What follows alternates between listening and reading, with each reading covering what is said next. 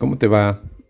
Me río porque Luis ayer trajo algo a la sesión que fue raro, raro en él por lo pronto. Y arrancó diciendo, qué envidia, H, vos podés creer que le dieron ese puesto a ese nabo. No me gustó esto que sentí, ¿sabes? Por eso te lo traigo. Vos arrancaste diciendo qué envidia, Luis, pero no necesariamente sea envidia esto que sentiste, ¿sabes? Capaz es un malestar, un resentimiento, pero de ahí a que llegue a ser envidia y escale, no lo sé. Esta sensación que vos decís que tuviste es humano, todos lo sentimos, no es nada saludable, especialmente para quien la siente, pero si, no es solo eh, si es solamente eso, está todo bien. Contame, ¿él tiene algo que vos querés? No, no, sé si quiero el puesto. Entonces, ¿a qué viene esto que sentís? ¿A que él no lo tenga? Claro. Digo, Luisito, al envidiar estás despreciando tus aptitudes y tu camino. Esa confianza en vos y en lograr lo que verdaderamente quieras, no te distraigas con él. Y decime, ¿la sensación es con él o con cualquiera? Mm, me dijo Luis, buena pregunta. Sí te puedo decir que hay gente mucho más capaz. Y decime, Luis, ¿vos qué sabes si esa gente capaz lo quiere? no sé, H, salió así. Te lo cuento porque me parece que soy envidioso. Bueno, Luis, para sentir envidia es humano y no por eso sos envidioso. Decime, ¿es solo ese sentimiento que no entendés? ¿Cómo pudieron poner ese tipo ahí? ¿O querés que le vaya mal? No, no, olvídate, ni pensé que le fuera mal, me da lo mismo. Mejor entonces. Sabes que en las organizaciones hay personas que son de alguna forma puestas en ciertos lugares porque les proponen hacer cosas por un tiempo determinado, cosas que pueden ser ingratas como reducir dotación o cerrar una planta, se les paga lo acordado y chau. La empresa ofrece, el candidato acepta porque puede ser una promoción, un bono, andas a ver. Hay un acuerdo. Siempre hay un roto para un descosido, diría mi abuela. Capaz, si supieras el trabajo que tiene que hacer, no te interesaría.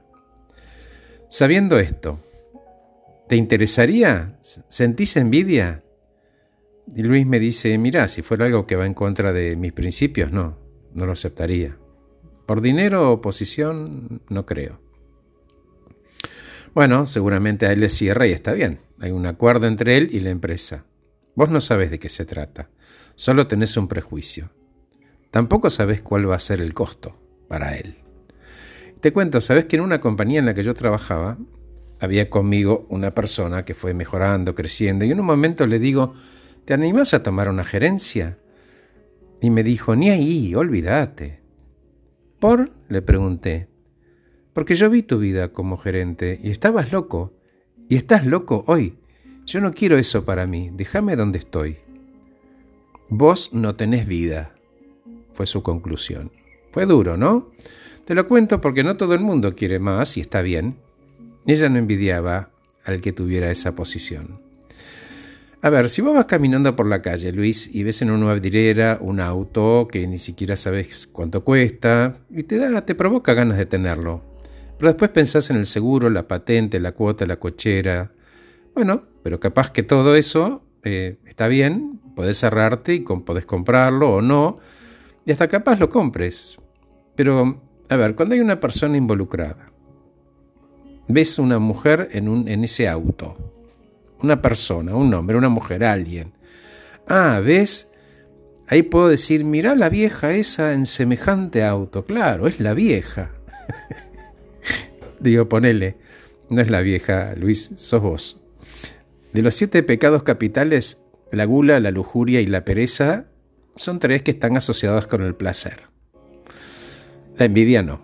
Nadie encuentra placer en la envidia. Y en todo caso ahora, con esta perspectiva, volvamos a vos. Entendiendo que no sabés por qué le ofrecieron el puesto, ni qué va a dejar en el camino, ¿te parece que sos envidioso?